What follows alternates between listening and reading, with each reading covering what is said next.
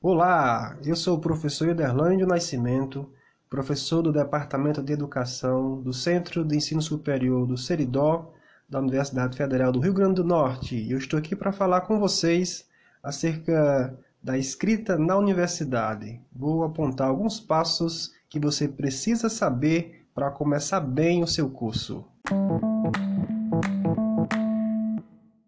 A primeira coisa que você precisa saber é que ler e escrever são atividades interrelacionadas, ou seja, não tem como você ler sem escrever e nem tem como você escrever sem ler. A escrita pressupõe a leitura, e a leitura deve ser feita sempre com fins, com objetivos, com intenções. Nesse caso, você precisa ter em mãos uma boa bibliografia, bons referenciais teóricos, Desse modo, é com a leitura que você conhece ou você se apropria dos conteúdos, das temáticas, das discussões da tua área.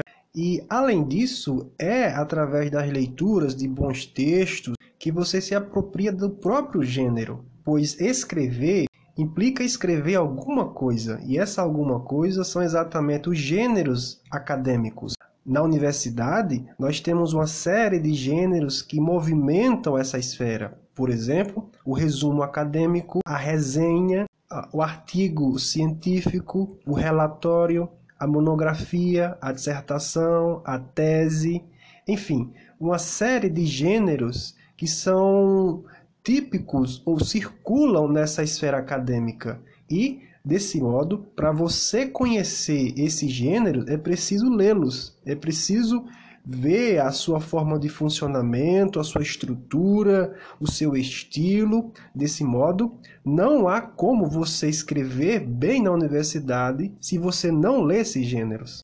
Relacionado a isso, eu tenho que afirmar para você que ler é necessário, é condição necessária para a escrita, e não fica apenas na escrita, é necessário um outro passo, a reescrita.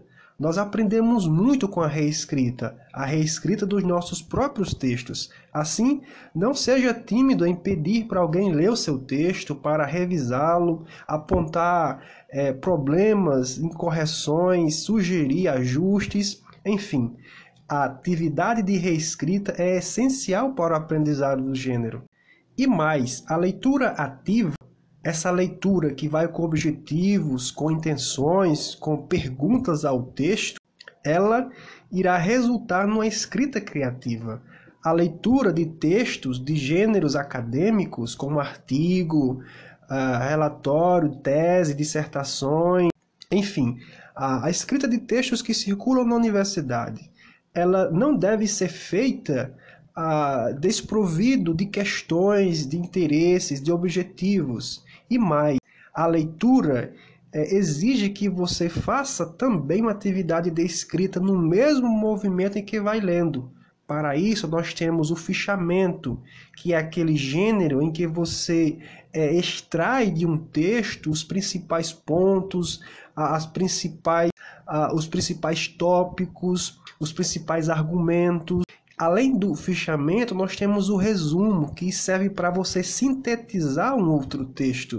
Além do resumo e do fichamento, a resenha acadêmica exige uh, que o autor, além de sintetizar um outro texto, também o avalie e o comente, exigindo então do autor essa atividade de comentar e avaliar a escrita de um outro texto. Outro elemento importante da escrita acadêmica diz respeito ao vocabulário técnico, à linguagem. Cada área do conhecimento tem sua própria linguagem, tem seus próprios termos, tem sua, a, a, seu vocabulário específico. Assim, é preciso que você se aproprie dessa linguagem, desses termos. E essa é, sem dúvida, uma forma de inserção nesse meio, nessa área do conhecimento.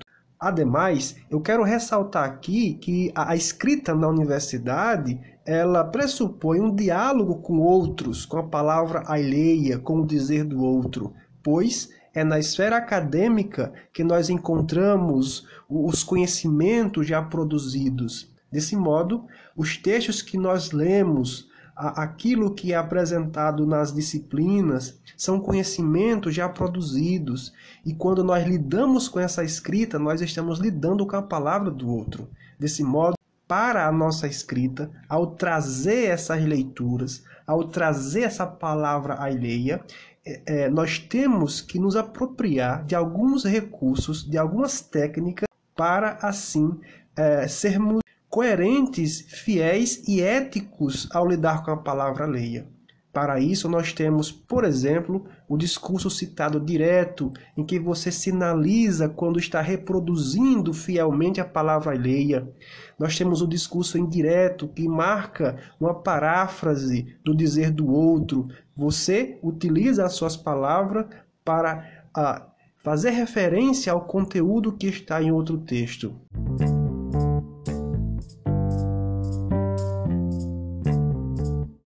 Por fim, eu quero destacar um outro aspecto importante e aqui vale como dica. Para escrever bem na universidade, para fazer uma boa escrita acadêmica, uma das coisas que não pode faltar é o conhecimento do gênero. Conheça o gênero que você vai produzir. Se foi solicitado para você escrever um resumo, leia resumo. Leia exemplares do gênero, pois é com o gênero que nós agimos de forma comunicativa. O gênero acadêmico ou o gênero do discurso, eles têm uma forma, eles têm uma linguagem específica, eles têm um estilo, interlocutores, intenções. Então, é preciso que você conheça a forma do gênero. Desse modo, eu concluo dizendo: para você escrever bem na universidade, começar com, com da maneira adequada, leia exemplares do gênero, pesquise antes de escrever. A escrita pressupõe pesquisa, pressupõe leitura. Organize o esboço das tuas ideias, um esquema, faça um planejamento do teu texto, organize as ideias antes de escrever. Conecte parágrafos e segmentos, use conectivos, use citações de forma adequada e comenta as citações. Não deixa as citações no vazio, pois elas aparecem na escrita ou devem aparecer na escrita de gêneros acadêmicos com a finalidade. É preciso que você insira essas citações no texto, mas não isole-as do restante do texto, mas que você comente, parafraseie, avalie, relacione com outras leituras.